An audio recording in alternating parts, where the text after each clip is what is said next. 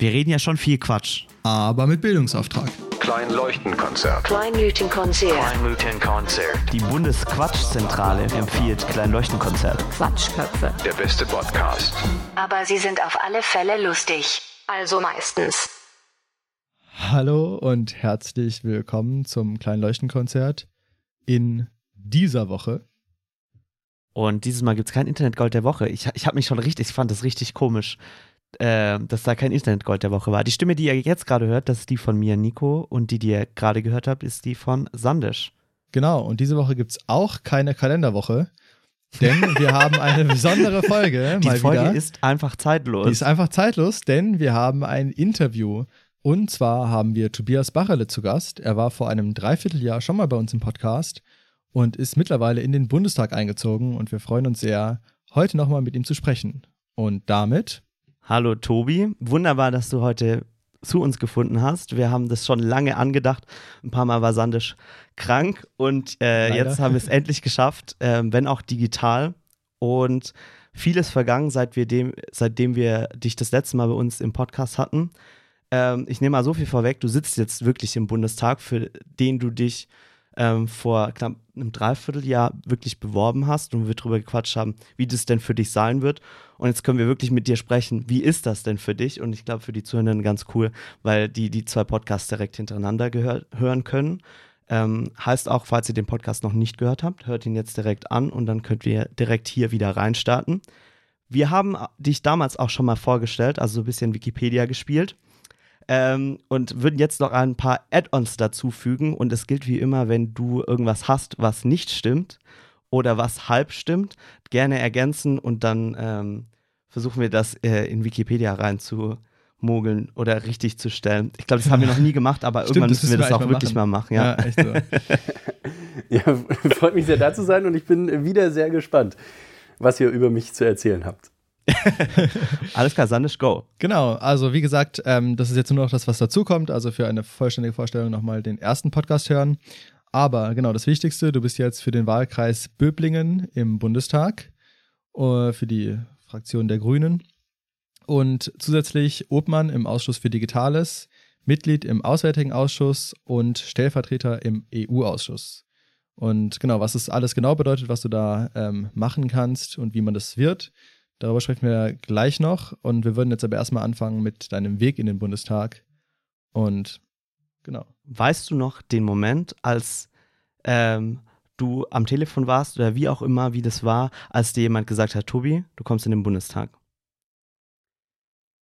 Es gibt da, glaube ich, zwei Momente, weil der erste richtige krasse Moment war auf der Landesdelegiertenkonferenz, unserem Landesparteitag, wo wir die Liste aufgestellt haben. Und man hat da irgendwie monatelang, also praktisch ein Jahr lang drauf hingearbeitet. Und es gab diesen Moment, in dem klar war, ich kriege keine Gegenkandidatur auf meinem Listenplatz, auf dem ich kandidiere. Und das war der Moment, der war etwa drei Minuten, bevor ich geredet habe. Also es war bis, bis im Wahlgang zuvor gab es zwar Leute, die haben angekündigt, dass sie da nicht kandidieren und so, aber es war nie hundertprozentig klar. Und in dem Moment war klar, eigentlich muss jetzt extrem viel schiefgehen, dass es nicht mehr klappt. So. Mhm. Bis dahin war alles immer so, ja, es sieht gut aus. Es ist, ne, gab auch Leute, die haben, die haben gesagt, Tobi, das, das klappt auf jeden Fall. Aber in dem Moment, wo klar war, ich gehe jetzt da hoch, ich hatte meine Rede, die ich vorbereitet habe, in, dem, in, dem, in der Sorge, dass es vielleicht eine Kampfkandidatur ist. Und ähm, das war, das war, glaube ich, der erste Moment, in dem ich realisiert habe. Und dann natürlich, als ich auf dem Platz gewählt wurde, in dem ich realisiert habe, okay, krass, das, das sieht jetzt alles richtig gut aus. Und das erste Mal, na, man darf das nicht irgendwie, wie sagt man da, den Tag vor dem Abend loben oder so, aber trotzdem war irgendwie absehbar, man kann jetzt mal davon ausgehen, dass man im Herbst wirklich was zu tun hat. So. Und nicht wieder einen Wahlkampf gemacht hat und sich danach äh, überlegt, okay, es hat nicht geklappt, war eine geile Erfahrung, was mache ich jetzt? Und der zweite Moment war natürlich der, in dem dann am 26. September um 18 Uhr diese Ergebnisse, oder nicht die Ergebnisse, sondern die Prognosen kamen. Und äh, für mich äh, mit dem Listenplatz 13, den ich dann hatte, sah das natürlich schon, war das absehbar und wir kannten ja die Umfragen und trotzdem, in dem Moment war irgendwie klar, das geht jetzt vielleicht noch um ein, zwei Prozent hin oder her, aber für mich reicht's. Und äh, das war, äh, das war, war so ein absehbarer Moment, aber die Erleichterung war trotzdem natürlich da und die, also diese, diese Freude oder diese Freude ist gar nicht unbedingt das richtige Wort, aber zu verstehen, dass man jetzt wirklich äh, die Menschen im Deutschen Bundestag vertreten darf, dass es jetzt nicht mehr hypothetisch ist und dass man das erste Mal auch wirklich nicht auf den Wahltag irgendwie alles fokussiert, sondern wirklich mal drüber hinaus denken kann. Bedingt in dem Moment, aber irgendwie, dass sich das traut. Das war schon sehr überwältigend. Mega cool. Auch super, dass du nicht äh, noch die ganze Nacht zittern musstest oder so, sondern dass es dann echt bei der Prognose schon, schon relativ klar war. Ja, ein guter äh, Freund von mir, der musste bis äh, 4 Uhr morgens zittern. Oh, okay. Heißt das, du bist dann auch wach geblieben? Ich bin, ich bin so um drei, äh, ich, also ich war sehr schlecht gelaunt erst so um eins, als es so aussah, dass Kassim nicht reinkommt aus äh, Sachsen. Ähm, und dann äh, ging es nochmal irgendwie in die Tendenz, es könnte klappen. Und irgendwann bin ich dann aber so um kurz nach drei äh, ins Bett gefallen und bin dann aufgewacht und dann war klar, es hat gereicht. Und das war natürlich irgendwie auch äh, mega zum Aufwachen nochmal zu sehen. Ja, also er hat es auch wirklich super verdient und äh, super cooler Typ. Also mega, mega happy, dass er dabei ist, dass er mit am Start ist. Das hätte mich äh, schon echt sehr geärgert, wenn es dann irgendwie so ein paar Stimmen bei ihm nicht gereicht hätte. Aber ich, trotzdem war ich auch sehr froh, dass ich irgendwie unbetroffen das, mir das darüber nachdenken konnte. Ja. Äh, mit wem hast du den Wahlabend verbracht? Also wer hat dir sozusagen Händchen gehalten währenddessen? Wir haben eine Wahlparty mit der Partei gemacht, aber da waren auch ganz viele ähm, Freunde von früher dabei, also aus dem das Schade-Umfeld mit denen ich hier früher äh, viel Musik gemacht habe und äh, wie gesagt die Festivals organisiere. Und da waren, waren einige da und mit denen äh, sind wir danach auch äh, noch irgendwann spät abends was essen gegangen und äh, haben, haben dann irgendwie noch hier am Ende zu, zu viert hier bei mir in der Wohnung geendet. Ähm, genau, das war so eine, eine, Mischung aus, also auch eine spannende Mischung, die so selten aufeinander trifft, aus äh, Freunden und wie gesagt so Musik äh, Leuten, mit Leuten, die ich von da kenne. Und äh, wirklich so Partei. Ne? Also Oberbürgermeister aus Böblingen und mhm. äh, Landtagsabgeordneten und hier die Minister, Umweltministerin, die ja bei mir im, aus dem Wahlkreis kommt. So, die waren natürlich auch alle da. Coole Mischung gewesen. Kann ich mir vorstellen. Ähm, und dann ging das alles weiter und du musstest hoppla hoppla hopp plötzlich in Berlin sein für die, äh, für die, wie, wie nennt sich das? Die Einführung, nee, Quatsch die. Es gibt die konstituierende Sitzung, aber die ist ja, muss ja im ersten Monat stattfinden. Und die hat dieses Mal tatsächlich genau einen Monat später stattgefunden, am 26. So. Mhm. Oktober. Das heißt, Einführung, Einführungswoche äh, oder auch erst die Woche trifft es schon ganz schön gut. man, man fährt da am Montag dann dahin, setzt sich in den Zug.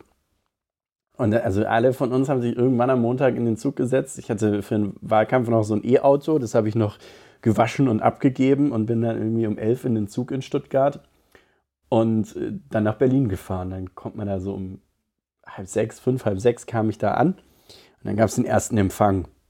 Das war dann irgendwie so ganz äh, spannendes Aufeinandertreffen von äh, allen Neuen, allen Etablierten, aber auch allen äh, oder vielen von denen, die es nicht wieder geschafft haben. Das mhm. gab es ja auch ein paar, weil also auch diese überraschend nicht wieder geschafft haben, weil ja unser Abschneiden schon nicht ganz so gut war, wie wir uns das mal erhofft haben. Und äh, schon auch einfach so ein halbes Prozent bis ein Prozent weniger war als das, was es gebraucht hätte, damit alle reinkommen, wo man davon ausgegangen ist, dass sie reinkommen.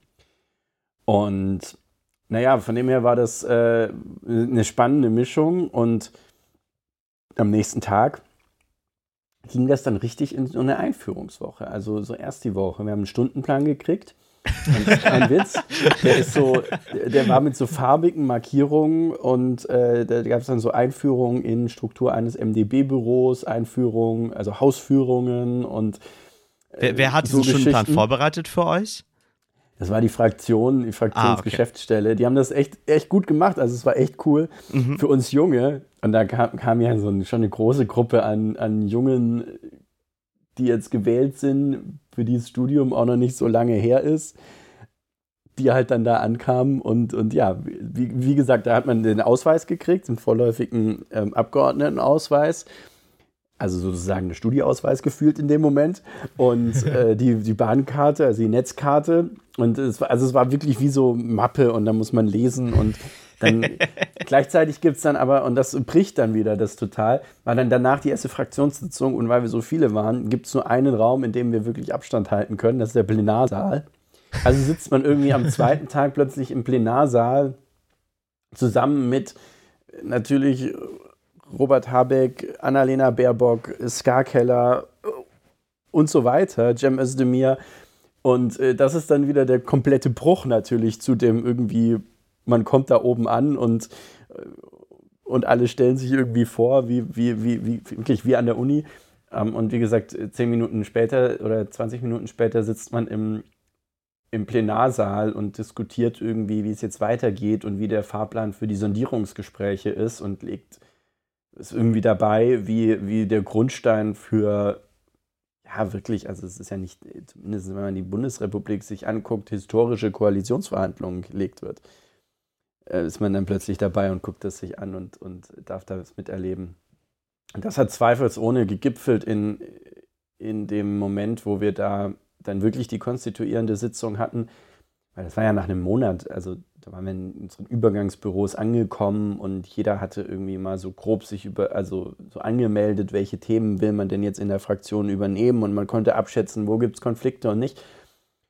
Und äh, trotzdem war der Moment, in dem man in diesen, in diesen Plenarsaal kommt und zwar zur ersten Sitzung des Bundestags und dann sitzen da 736 äh, Leute und dann steht man ja immer auf, wenn die Parlamentspräsidentin, beziehungsweise damals noch der Alterspräsident Schäuble, ähm, einläuft und die Sitzung eröffnet. Und äh, dann ist das natürlich schon eine unglaublich eindrückliche Erfahrung. So und ein, wirklich einen Moment, wo man irgendwie auch nochmal, vielleicht auch nochmal die Antwort auf die, die Frage, wo man dann wirklich realisiert, das ist jetzt auch nicht nur hier irgendwie arbeiten und ein Onboarding-Prozess und okay, krass, man hat jetzt Personalverantwortung, sondern der Job ist wirklich die Herzkammer der deutschen Demokratie, der bundesrepublikanischen deutschen Demokratie am Laufen zu halten und mitzuwirken.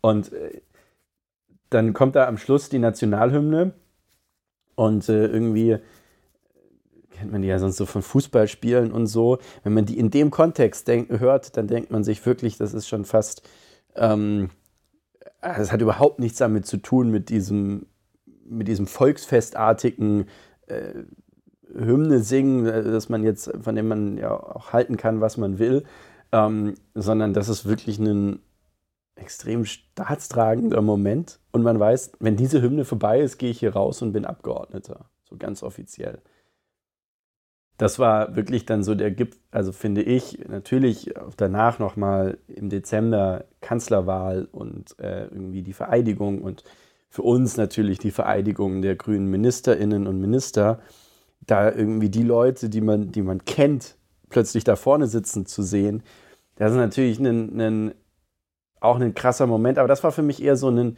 politischer Moment, so ein politischer Antriebsmoment auch irgendwie, wo man wusste, dafür haben wir es gemacht dafür sind wir irgendwie auf die Straße gegangen, dass jetzt Annalena Außenministerin ist und irgendwie jetzt die, die deutsche Außenpolitik rocken kann. Aber und es ist auch ein Moment, der, glaube ich, mich nochmal tragen wird durch die nächsten Jahre, wo man wirklich auch diesen, diesen Wechsel so symbolisch gesehen hat und dabei war. Und trotzdem so dieses, dieses, wirklich diesen, diesen Staat und dieses demokratische Wesen des Staates so sehr zu spüren wie in der konstituierenden Sitzung, das ist, glaube ich, wirklich eine, eine einmalige Erfahrung, die einfach in dem Moment mir, mir zumindest extrem bewusst war. Mega cool. Hast auch echt super cool geschildert. Also ich war irgendwie in Gedanken voll dabei ähm, in, in dieser Sitzung auch voll cool. Kommt dann irgendwie auch nochmal besser raus als jetzt irgendwie in den Stories, die man natürlich dann, äh, die ich mir auch angeschaut habe, aber mega. Was waren denn so für ähm, Startschwierigkeiten, sag ich mal? Also verläuft man sich die ersten Male und checkt nicht, welcher Raum eigentlich wo ist oder was, was hat man denn da so für, für Schwierigkeiten am Anfang? Ja, man sieht mich jetzt nicht nicken, aber ich nicke heftig. ähm, ist es im Sommer, im Sommer, bevor ich äh, gewählt wurde, war ich mal im Bundestag, um mich mit Leuten auszutauschen und so ein bisschen zu reden. Und da habe ich einmal gesagt, wurde ich so, und kommst du selber raus? Ich so, ja, ja, klar, klar. Findet ja da raus wieder zum. Also, findet man nicht immer. ähm, ich bin dann irgendwann so fünf Minuten rumirren, habe ich eine Toilette gefunden und dachte so gut, ich gehe, ich, ich muss, also ich gehe jetzt auf Toilette, weil dann fühlt es sich an, als wäre ich hier sinnvoll hingelaufen. Und dann probieren wir nochmal noch mal hier rauszukommen. Da hat es auch geklappt. Aber das war, äh, also man kann sich da schon sehr gut verlaufen. Vor allem in den unterirdischen Tunnelsystemen und so. Oh, okay. ähm, und man will ja auch gleichzeitig dann immer nicht äh, zurückkommen und zu so sagen, so, äh, Entschuldigung, ich bin Abgeordneter, können Sie mir sagen, wie ich hier langkomme? ähm, das macht es ja auch noch mal peinlicher. Von dem her, ähm, ja, bin schon das ein oder andere Mal auch bestimmte Umwege gegangen. Aber ich glaube, die, die größten Startschwierigkeiten, die man hat, ist, oder die ich hatte, man kann sich, glaube ich, bestimmt auch besser noch vorbereiten als ich, aber am Ende plötzlich Einstellungsgespräche führen zu müssen und vor allem, das ist ja ein großer, großer Unterschied, nicht nur Einstellungsgespräche führen zu müssen für Leute, die auf eine Position passen. Man weiß aber noch gar nicht so richtig, welche Position es ist, weil man ja teilweise seine Themen noch nicht kennt und deswegen auch nicht weiß, wie sich genau das Team die nächsten fünf, sechs Monate entwickeln wird und auch wie sich entwickeln soll. Aber vor allem auch Einstellungsgespräche zu führen in dem Kontext, dass die Leute wirklich für einen dann arbeiten. Also so, das ist ja mein Team.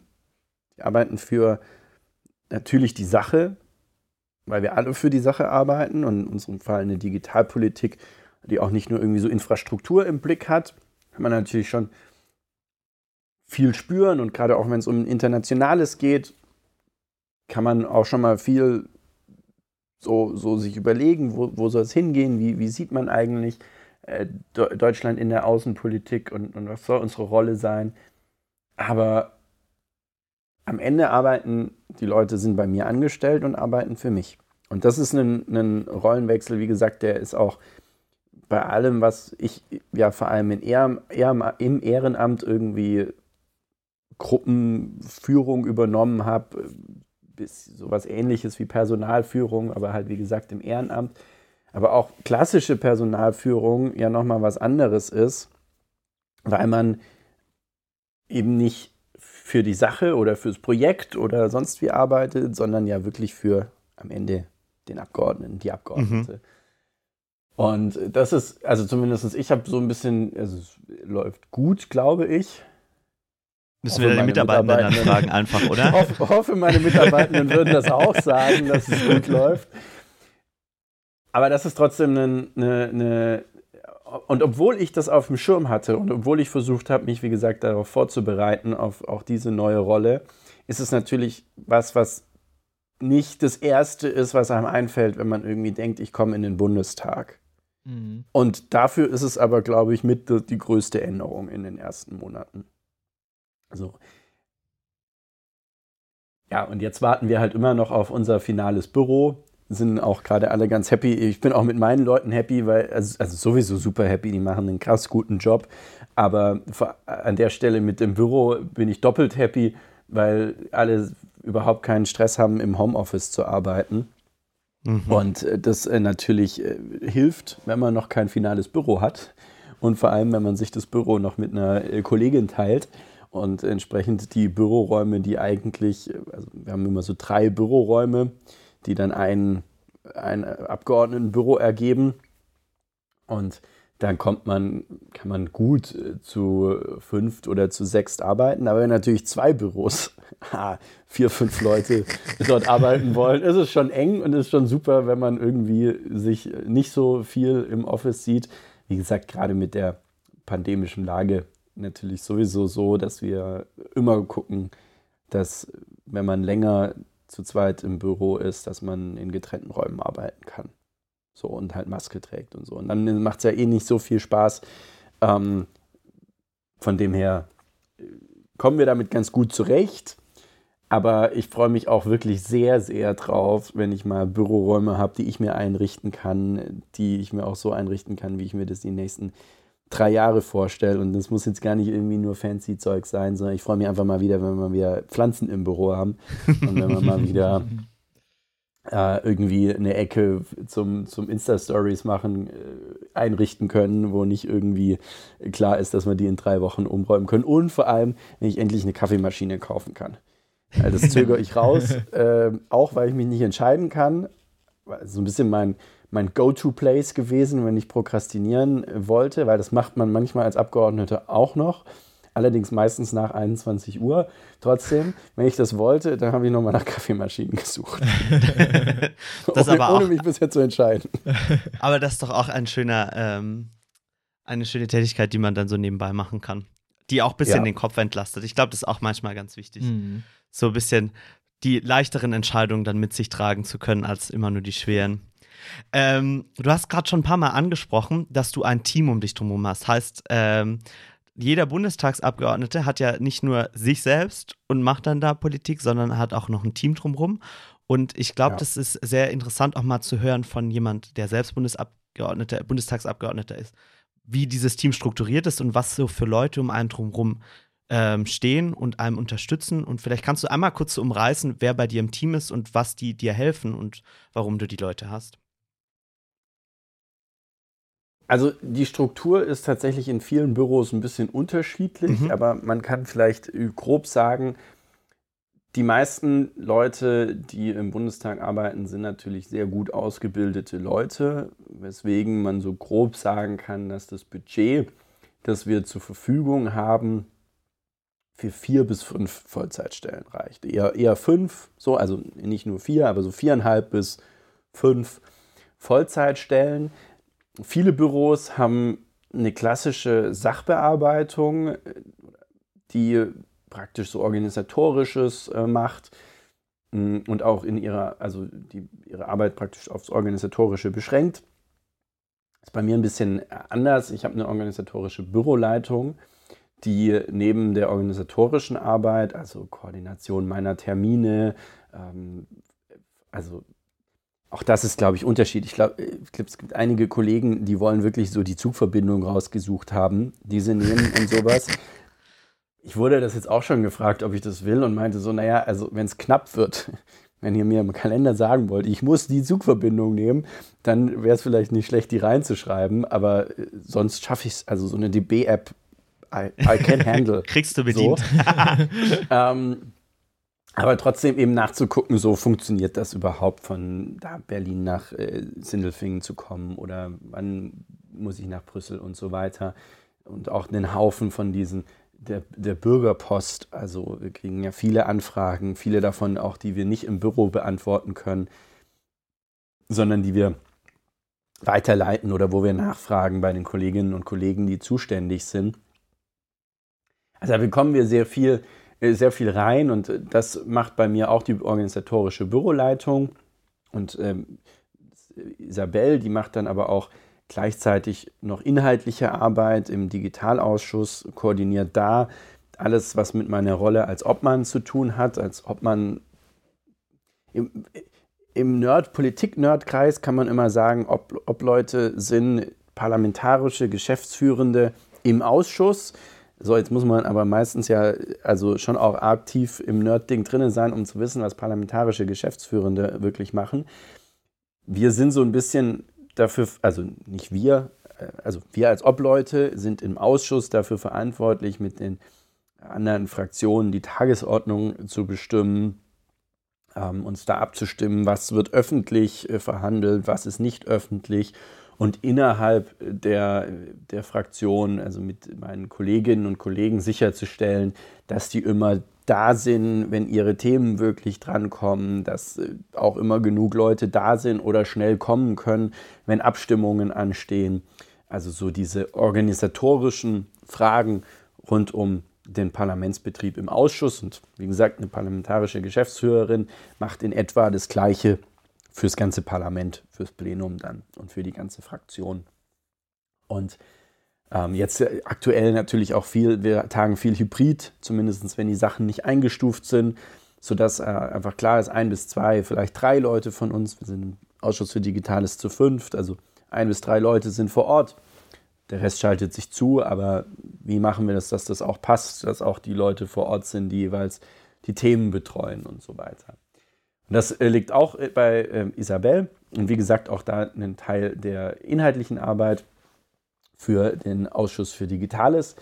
Und äh, dann habe ich zwei Referentinnen, die jeweils themenspezifisch arbeiten und auch primär dazu arbeiten.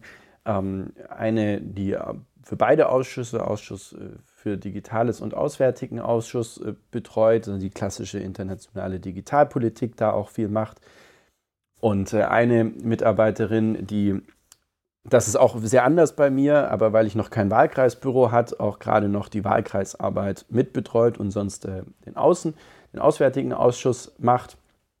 Und dann gibt es noch eine vierte Person in Berlin, die äh, strategische Büroleitung und äh, die ist sozusagen auch noch zusätzlich für Themen verantwortlich. Ähm, solange wir jetzt, wie gesagt, noch kein Büro hier im Wahlkreis haben und da wird dann auch nochmal Lea, meine Wahlkampfmanagerin, zurückkommen und weiter für mich im Wahlkreis arbeiten. Dann wird es auch nochmal mehr dahin gehen, aber bis dahin ist auf der strategischen Büroleitungsstelle auch noch viel so Wahlkreisarbeit, Stakeholder, Vernetzung und so dabei. Und dann eben die klassische strategische Ausrichtung. Also die Frage, wozu sollte ich mich äußern, wo soll ich hinreisen ähm, und eben auch stark unter so einer unter der Frage, wen, wen muss ich denn noch kennenlernen, um dann auch nicht erst, wenn ein Thema aufschlägt, mich zu melden und so sozusagen, hi, ich bin Herr Bacherle, ich bin Abgeordneter und wir müssen nächste Woche darüber beraten.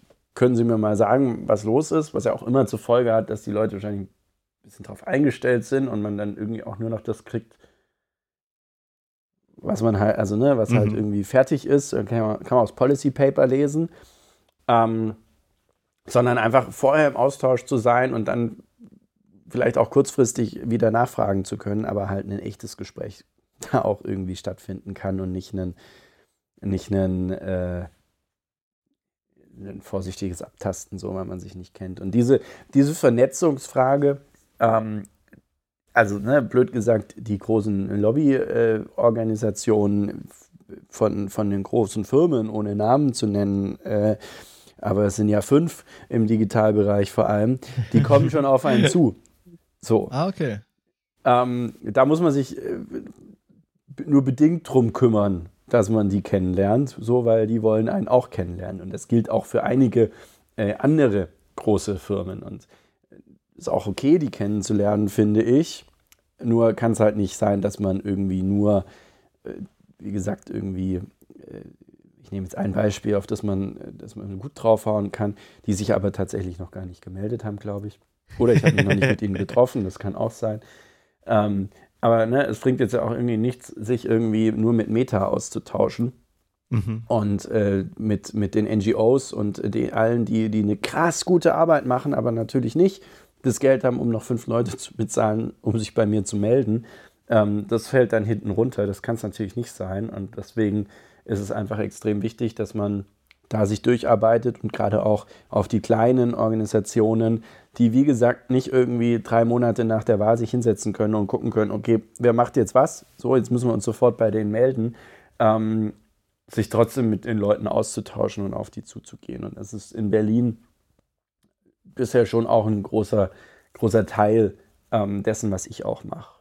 So, natürlich irgendwie 118 Kolleginnen und Kollegen, bin jetzt schon eine Weile in der Partei dabei, aber alle kennt man trotzdem nicht und es ist natürlich mhm. trotzdem irgendwie ein Anliegen, die alle kennenzulernen oder zumindest mal viele, aber das andere ist auf jeden Fall die, die vielen kleinen äh, NGOs und Leute. Und gleichzeitig beginnt natürlich dann auch die richtige Arbeit schon, mhm. sowohl in den Ausschüssen bisschen langsamer, weil das wird jetzt natürlich so erstmal, wo jetzt eine Regierung irgendwie steht, nimmt das langsam Fahrt auf.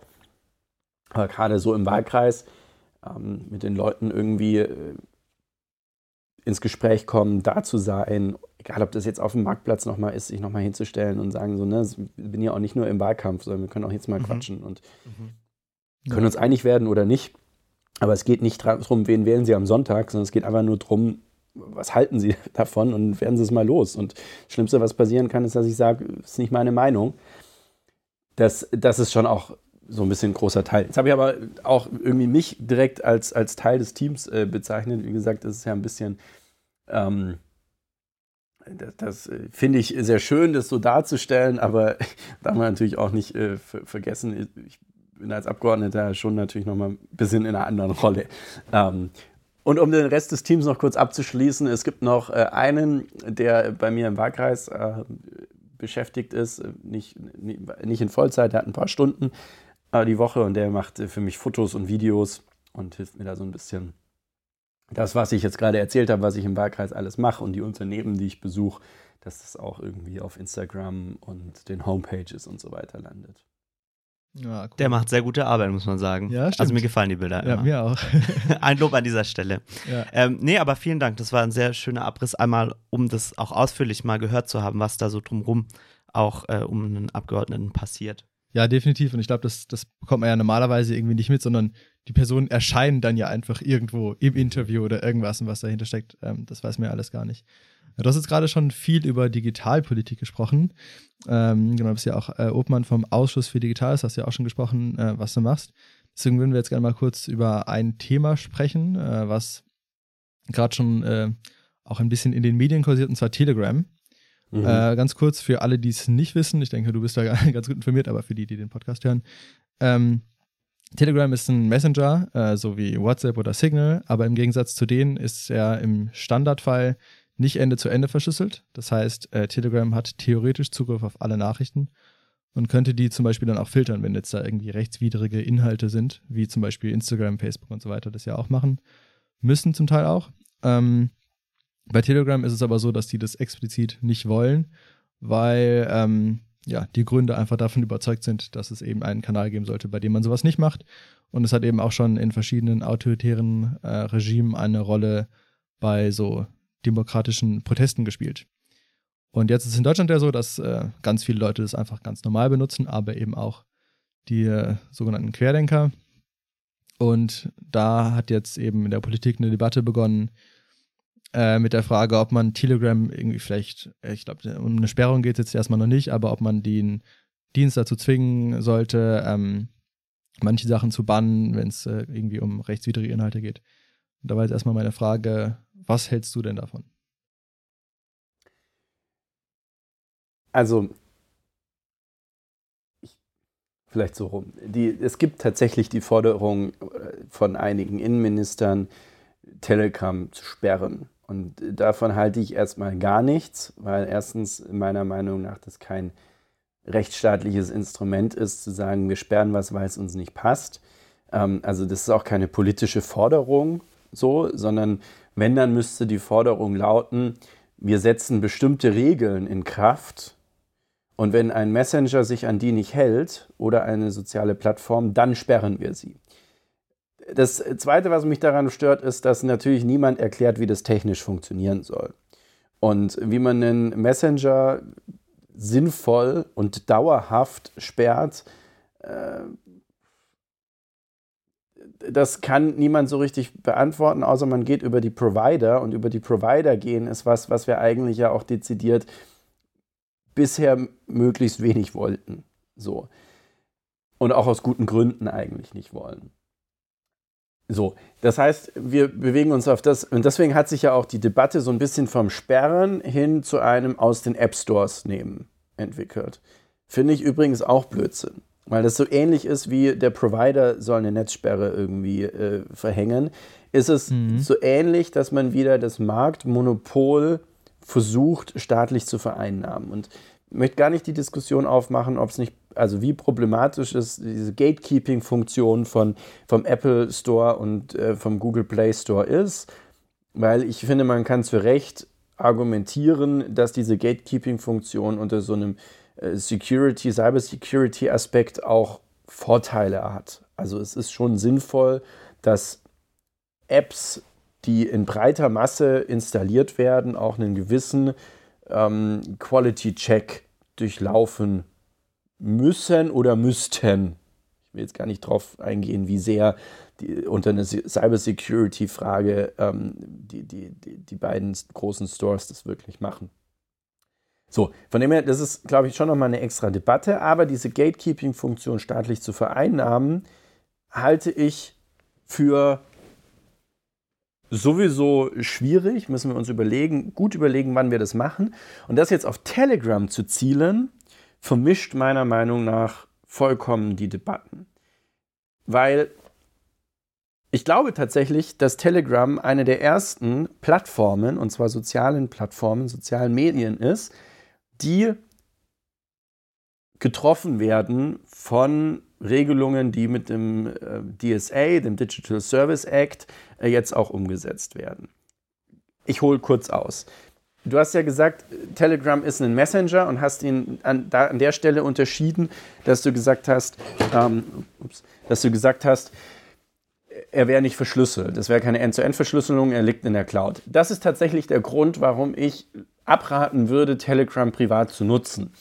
Auch weil wir diese Lex Russland äh, kennen oder die russische Lex Telegram, wo Telegram tatsächlich mal kurz gesperrt war und dann nicht mehr gesperrt war und wir seitdem eigentlich nicht wissen, Wer hat auf den Server, weil es ja ein cloud-basierter Messenger ist, eigentlich noch Zugriff? Und wer hat vielleicht auch in Zukunft darauf Zugriff? Und da muss man sich einfach, äh, das ist ein großes Problem. Das macht den R anfälliger gegen, gegen Hacks. Also wenn der eigene Account gehackt wird, hat man Zugriff auf die komplette Kommunikation. Ist aber bei Facebook zum Beispiel genau das Gleiche. Der Messenger sollte man auch nicht nutzen, ist auch nicht verschlüsselt. Aber ähm, das macht es natürlich vor allem anfälliger für, das liegt da irgendwie in ein paar Jahre und in ein paar Jahren wird es ausgekramt und man hat überhaupt keine Souveränität, keine Kontrolle darüber, wer einfach mitlesen kann. Ähm, und das ist immer, immer problematisch. Das ist der Grund, warum ich von privaten Gebrauch absehen würde. Das politische Problem ist, dass Telegram aber anders als Signal eine viel stärkere soziale Medien gleiche Funktion hat, zum Beispiel mit den Channels, eine One-Way-Kommunikation und mit den neuen Gruppen, in denen man ja auch in den Supergruppen A eine besondere Größe erreichen kann und B ähm, mit der Kommentar- und Reaction-Funktion eigentlich die Funktion eines sozialen Mediums, einer sozialen Plattform hat. Und da würde ich argumentieren, und das sagt auch der aktuelle Entwurf des DSA, des äh, Digitalen Dienstegesetzes auf europäischer Ebene, dann muss sich Telegram zumindest für den Bereich, wo diese Funktionen verfügbar sind, auch den Regulierungen von sozialen Plattformen unterwerfen. Und das finde ich richtig. Und wenn Telegram dazu gehört, zum Beispiel äh, aktuell in Deutschland, und das ist einer der wenigen Punkte, die ich am Netzwerkdurchsetzungsgesetz auch gut finde, dass man einen Ansprechpartner benennt, um Rechtsverstöße anzeigen zu können und andersrum Rechtsverstöße gegebenenfalls auch ahnden zu können. Und wenn die Staatsanwaltschaft zu dem Ansprechpartner sagt, da steht was, was Hasskriminalität ist bei euch, das müsst ihr runternehmen, und der Netz sagt, nee, machen wir nicht, dann ist das natürlich ein, ein Problem. Aber dann ist es rechtsstaatlich gelöst und dann, wenn sich Telegram dann weigert, dann können wir über diese Sanktionen sprechen. Und da sehe ich schon vom Duktus her Telegram auf einem Weg, dass wir da in einen Konflikt laufen. Aber andersrum zu sagen, nur weil wir gerade auf Telegram Leute haben, die sich auf eine Art und Weise äußern, was sehr problematisch ist und oft strafrechtlich relevant und wir das aber nicht schaffen, mit den Strafverfolgungsbehörden das aufzuklären, und das haben ja viele Journalistinnen und Journalisten auch gezeigt, man kann, also viel findet unter Klarnamen statt und viel lässt sich sehr einfach nachverfolgen. Also die kommunizieren dort ja Treffpunkte, kommunizieren Klarnamen, kommunizieren Erkennungszeichen und so weiter. Und weil man das nicht in den Griff kriegt, kann man nicht, ne, also Don't Shoot the Messenger sozusagen, also wörtlich in dem Fall, ähm, nicht, nicht, nicht nur zumindest die Plattform dafür in Haftung nehmen. Und war jetzt ein bisschen eine lang, lange Erklärung, aber ich finde diese Differenzierung sehr wichtig. Weil selbst wenn man sagt, hey Telegram, ihr habt da eine soziale Plattform in euren großen Channels, ihr müsst die moderieren, so wie jede andere Plattform auch, dann heißt das trotzdem, dass die private Kommunikation auf Telegram, die unverschlüsselt bzw. eben auf der Cloud liegt, trotzdem nicht moderiert werden muss. Weil es de facto zwei unterschiedliche Funktionen sind. Nur weil ein Name und eine Oberfläche draufsteht, ähm, muss trotzdem differenziert werden. So wie bei Facebook, zumindest juristisch, wie Facebook damit umgeht, ist eine andere Frage, auch zwischen Messenger und der Plattform differenziert wird. Und das natürlich auch da man argumentieren kann, ja, aber eine Gruppe ist doch auch Grauzone, ist doch auch eine geschlossene Gruppe, kann, kann man nicht so einfach rein. Und das muss aber klar sein, alles, was auffindbar sein ist, wo ich eintreten kann oder wo ich nicht mehr eintreten muss, um es mitlesen zu können, das ist eine öffentliche Meinungsäußerung und dafür gibt es eine Plattformregulierung, über die wir uns streiten können in der Ausgestaltung und es auch tun. Also auch da bin ich kein Fan von nur Haut drauf Methode. Aber da muss natürlich auch klar sein, da muss man also rechtsstaatliche Mittel durchsetzen können. Von dem her bin ich, long story short, sehr unglücklich mit der Diskussion, die wir gerade haben, weil sie so ein bisschen am eigentlichen Problem vorbeigeht. Und ich meine, das, was da dahinter steckt, auch diese Corona-Spaziergänge, also diese de sogenannten Spaziergänge. Genau, unangemeldeten Versammlungen, unangemeldeten Demos, ähm, die, haben ja das ist ja ein anderes Problem und das lösen wir ja nicht dadurch, dass wir irgendwie sagen, wir zerschlagen jetzt die sehr dezentral strukturierte Kommunikationsplattform, also dezentral strukturiert im Sinne von, die Spaziergänge mobilisieren ja sehr dezentral und mobilisieren ja inzwischen auch über eine eigene App und so weiter. Also das wird einfach nicht ausreichen. Deswegen an der Stelle, und es ist, gilt immer, man bekämpft Hass und Hetze im Netz dadurch, dass man die Hass und Hetze bekämpft und das, was strafrechtlich relevant ist, verfolgt und dann eben auch klar macht, dass bestimmte Aussagen nicht und Drohungen nicht getätigt werden dürfen. Und da müssen wir an anderen Stellschrauben drehen, weil es kann nicht sein, dass irgendwie, äh, ich weiß gar nicht mehr, was die Beleidigungen waren, was sich Renate Künast anhören musste, aber was halt dann irgendwie juristisch als unproblematisch gilt. Da muss man an der Stelle drehen damit eben auch klar ist, wenn ich das irgendwo auf dem Marktplatz schreie oder jemand ins Gesicht sage oder online schreibe, dass wenn ich das unter Klarnamen mache oder eben auch nur identifiziert werden kann, dass ich dann halt auch mit Konsequenzen zu rechnen habe. Das ist, finde ich, die größere Baustelle. Und deswegen äh, nicht, nicht jedes, nicht jedes äh, innenpolitische oder sicherheitspolitische oder auch gesellschaftspolitische schwierige Thema lässt sich mit dem äh, digitalen Draufschlagen verhindern. Mhm, ja, definitiv. Also die Differenzierung ist auf jeden Fall ein guter Ansatz und ähm, ja, ich äh, verstehe da teilweise auch nicht, warum, äh, ja, genau immer dieser dann direkt diskutiert wird, wie man äh, diese Plattform bannen kann, weil es ja, klingt, finde ich, manchmal so, als würden die vielleicht nicht alle hundertprozentig durchsteigen. Ich habe dazu nochmal so eine kleine Anschlussfrage. Ähm, und zwar habe ich auch mal so ein bisschen das Gefühl, erstmal ein bisschen salopp gesagt, wenn in anderen Ländern, die wir als eher autoritär äh, bezeichnen würden, ähm, so eine Plattform wie Telegram benutzt wird, um eben eine ähm, äh, Demokratiebewegung zu starten, sagen wir es jetzt einfach mal, dann ist die ja wahrscheinlich in einem solchen Land auch mehr oder weniger gegen das Gesetz. Ähm, und da wollen wir jetzt mit unserem moralischen Verständnis, sage ich jetzt mal, eigentlich nicht, dass Telegram gebannt wird.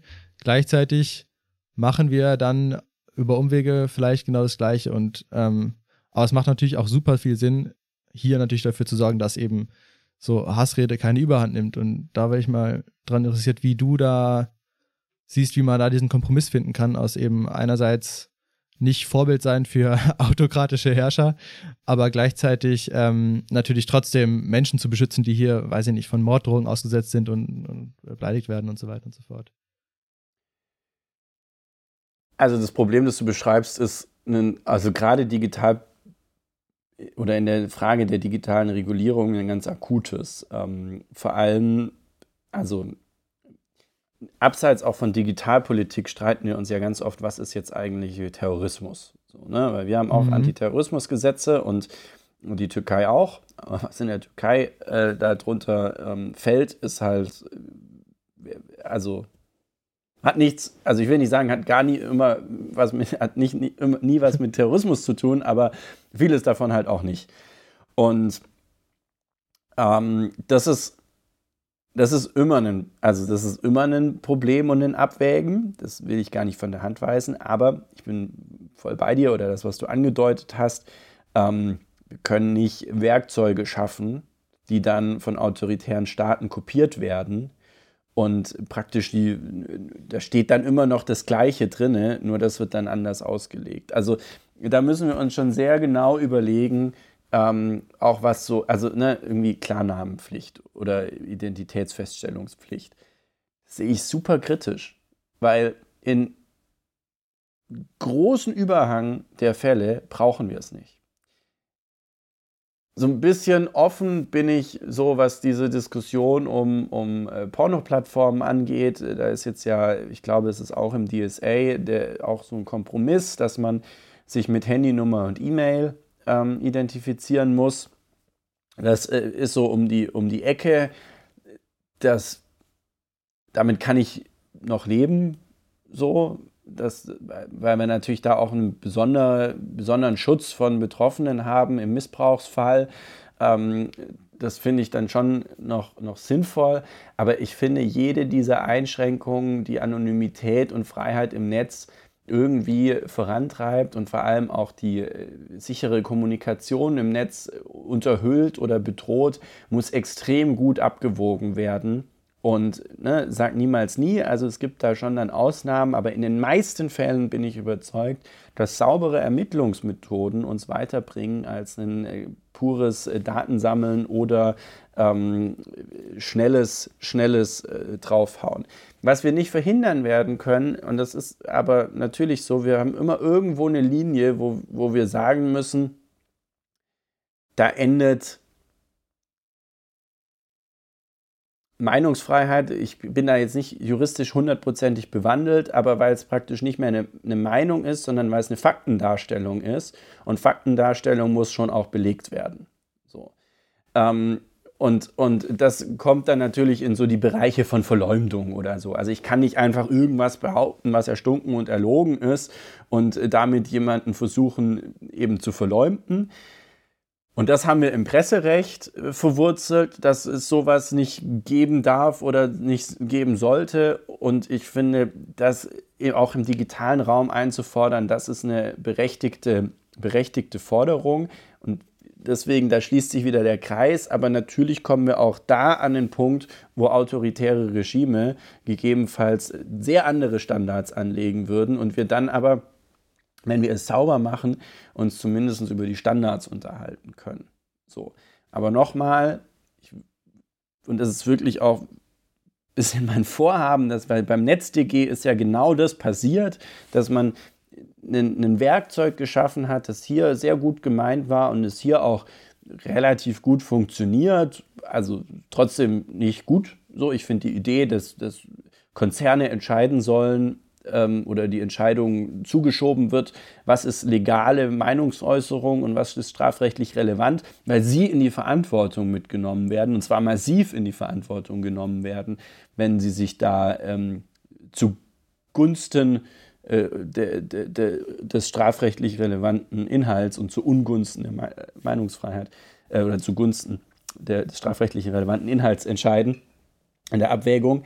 Ähm, das halte ich nicht für richtig. Das sollte eigentlich rechtsstaatlich äh, festgestellt werden. Ähm, aber wie gesagt, das, das ist so ein bisschen der Logikfehler, den, den, den ich finde, den man vor allem in, jetzt gibt es ja eine Novellierung, die hoffentlich in Kraft treten kann, die das so ein bisschen verbessern wird. Okay, aber wir schon wieder abgeschweift, sorry. Das beiseite genommen war es natürlich trotzdem ein Werkzeug, das autoritären Regimen die Möglichkeit gegeben hat, es eins zu eins kopi zu kopieren und uns die Möglichkeit genommen hat, dann hinzugehen und zu sagen, sorry, aber ähm, ihr zensiert hier das Netz. Dann haben die nämlich gesagt, naja, aber ihr habt ja auch drinne stehen, dass sie eine rechtliche Vertretung brauchen ab zwei Millionen, ähm, ich glaube zwei Millionen sind es, ähm, regelmäßigen Nutzenden. Das machen wir ja auch nur. Und ihr habt ja auch Konsequenzen für die angekündigt, wenn die bestimmte Inhalte nicht runternehmen. Das machen wir ja auch nur. Das darf natürlich zumindest nicht nochmal unbewusst passieren. Weil, also vor allem, wenn wir das nochmal eins weiterdenken in diese ganze Frage von, von also EU-Innenministerkonferenz, EU-Innenministerinnenkonferenz, eine EU-Innenministerin gibt es auch, ähm, die hat ja auch 2020 mal gefordert, also die Konferenz hat 2020 gefordert, ein Verschlüsselungsverbot äh, einzuführen. Das sind natürlich Dinge, die werden auch nochmal von der Tragweite so fürchterlich. Ähm, und das, das, wie du ja auch gesagt hast, wir rennen rum und sagen, Security by Default, Security by Design muss Standard werden, international. Und dann sagen wir, ja, aber wir würden gerne alles mitlesen. Also. Man merkt,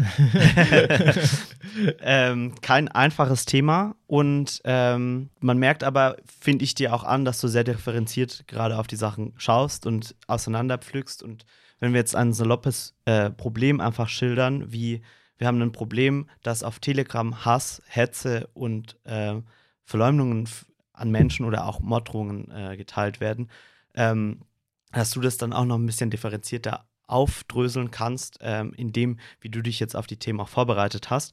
Und da wir gar nicht so viel Zeit haben am Ende, möchte ich jetzt noch so einen kleinen Schritt nach vorne gehen, weil ich glaube, wenn es um die inhaltlichen Sachen geht, kann man dich auch immer anschreiben ähm, an dein äh, Wahlkreisbüro und dir bestimmt auch auf Instagram schreiben. Die Frage ist, wie viel ja, Zeit du haben wirst zu antworten, aber ähm, ich glaube, das geht auf jeden Fall. Ähm, unsere Frage jetzt noch ist, wir haben jetzt viel mitbekommen, was du an Werten hast, aber dass es dir auch wichtig ist, die Sache differenziert zu betrachten und nicht an der, am, am Kern des Problems vorbeizuschießen. Was möchtest du, wenn du in drei Jahren, hast du gesagt, wirst du wahrscheinlich in diesem Büro sein, jetzt auf jeden Fall erstmal und dann je nachdem, ähm, vielleicht hast du genug von dem Job oder möchtest den weitermachen. Aber was möchtest du, wenn du in drei Jahren zurückschaust, in, in dieser Legislaturperiode erreicht haben? Das letzte Thema, über das wir geredet haben, hat dann eine ganz große Rolle. Ich will, also ich glaube, wir werden es nicht schaffen, eine komplette Überwachungsgesamtrechnung zu machen, also nochmal alle Überwachungen auf den Prüfstein gestellt zu haben, aber das für den Digitalbereich wäre es mir wichtig, dass es angestoßen ist und dass wir alles nochmal uns überlegen, eben genau vor dem Hintergrund Kohärenz, also Übereinstimmung zwischen dem, was wir international einfordern und dem, was wir national innenpolitisch machen. Es wird uns sicherlich nicht überall gelingen, aber dass das eben nicht ein, aber wir haben doch international was ganz anderes gesagt, als wir letztes Jahr gemacht haben, ist, sondern ein, eine offene Diskussion ein, ein ehrlicheres Abwägen geworden ist zwischen hier verliert man vielleicht mal auch als äh, Bürgerinnenrechtler was und an einer anderen Stelle ist aber dafür klar, dass die Vorratsdatenspeicherung jetzt bald abgeschafft wird, zum Beispiel. Ähm, und dass wir aber, wie gesagt, das einfach offen als auch nochmal ehrlich die Frage stellen an vielen Stellen, was bringt es uns überhaupt? Also welches Datensammeln bringt uns überhaupt weiter und welches können wir vielleicht auch einfach ohne Diskussion mal bleiben lassen, weil es auch überhaupt nichts bringt. Da eine Kohärenz, wie gesagt, eine Übereinstimmung herzustellen zwischen dem, was wir international fordern und dem, was wir selber machen, das wäre mir ein großes Anliegen. Und im zweiten Schritt glaube ich, mir ist es ein großes Anliegen, dass wir, und zwar wir als Grüne, aber auch wir als Bundesrepublik verstehen, Digitalisierung ist nicht nur Infrastruktur und Digitalisierung ist auch nicht nur die Infrastruktur, die Voraussetzung für ökonomische Entwicklung ist, als Selbstzweck der ökonomischen Entwicklung. Okay, ist auch schon wieder ein bisschen sehr verschrubbelt gesagt, aber Ne? Also es geht irgendwie bei Innovation und so nicht nur darum, geil, damit kann man ein Start-up gründen, sondern es geht auch ganz konkret darum, die Innovation so zu gestalten und die digitale Innovation und die Digitalisierung in allem, was nach der Infrastruktur kommt, so zu gestalten, dass sie europäische Werte widerspiegelt. Dass sie Menschenrechte schätzt, Privacy schätzt als Voraussetzung für ehrliche demokratische Diskussionen.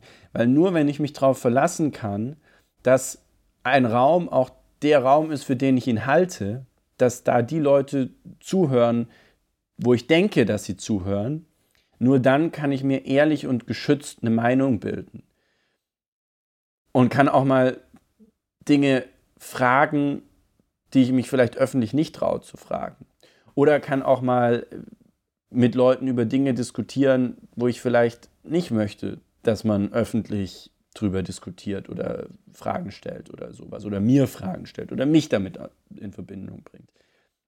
Wenn ich jetzt von mir rede, gilt es natürlich auch für mich als Abgeordneter, aber es gilt im Kern für jeden Bürger und jede Bürgerin. Und deswegen glaube ich, brauchen wir ein starkes Verständnis dafür, dass Digitalisierung gestalten am Ende darüber entscheidet, Menschenrechte zu schützen und bestenfalls Voraussetzungen für Menschenrechte auch weltweit zu schaffen oder zumindest sie zu Schutzräume zu verteidigen. Und andersrum, ja, dafür braucht es auch ökonomische Kraft. Dazu braucht es auch Startups, die geile Produkte in Europa designen. Und dazu braucht es auch ähm, Startups, die in Europa die Produkte für Euro den europäischen Markt entwickeln und nicht erst im Nachhinein Clubhouse in Europa ausrollen und man merkt, upsie, es hat überhaupt nichts mit unseren Datenschutzstandards zu tun. Und ähm, ist es aber halt der Hype schon durch. Sondern dass wirklich wir es schaffen, das zusammenzubringen, die Leute, die Bock auf was Neues haben, die Bock auf, ja, auch, ne, blöd gesagt, Welt verbessern oder einfacher machen haben oder so, es gerne auch mit einem ökonomischen Interesse machen können, aber halt im Einklang auch mit europäischen Werten, hohen Privacy-Standards vor allem, damit wir das dann auch exportieren können und wenn wir daran Geld verdienen können, ist cool, super, aber vor allem damit auch Voraussetzungen für Demokratie und Menschenrechte exportieren können. Mega, das klingt nach einer guten Vision. Äh, und ich hoffe, ähm, dass, dass das erfolgreich sein wird. Und ähm, ja, bin, bin sehr, sehr gespannt, was da noch kommt, was wir noch von dir hören und sehen. Würde mich auch freuen, wenn wir mal irgendwann in der Zukunft wieder miteinander sprechen können. Aber würde jetzt erstmal Danke sagen, dass du dir so viel Zeit genommen hast. Und äh, ja, ich fand es mega spannend. Ähm, danke, Tobias Bacheler. Ja, vielen Dank euch äh, für die Einladung. Ich freue mich natürlich auch immer. Ich freue mich auch von allen, die zugehört haben, gerne euer Feedback äh, zu hören oder meldet euch. Und wie Nico gesagt hat, äh, scheut euch nicht, Fragen zu schreiben oder andere Anmerkungen mir zukommen zu lassen. Ich freue mich auf jeden Fall. Vielen Dank. Schön freundlich immer, schön freundlich immer. Genau. Dankeschön. Ja, das hilft. Das ist netter. Kriegt man auch eine nettere Antwort meistens. Das stimmt. Alles, Alles klar. klar. Dann danke dir. Danke, ciao. Und ciao. Ciao. Klein Leuchtenkonzert. Der beste Podcast.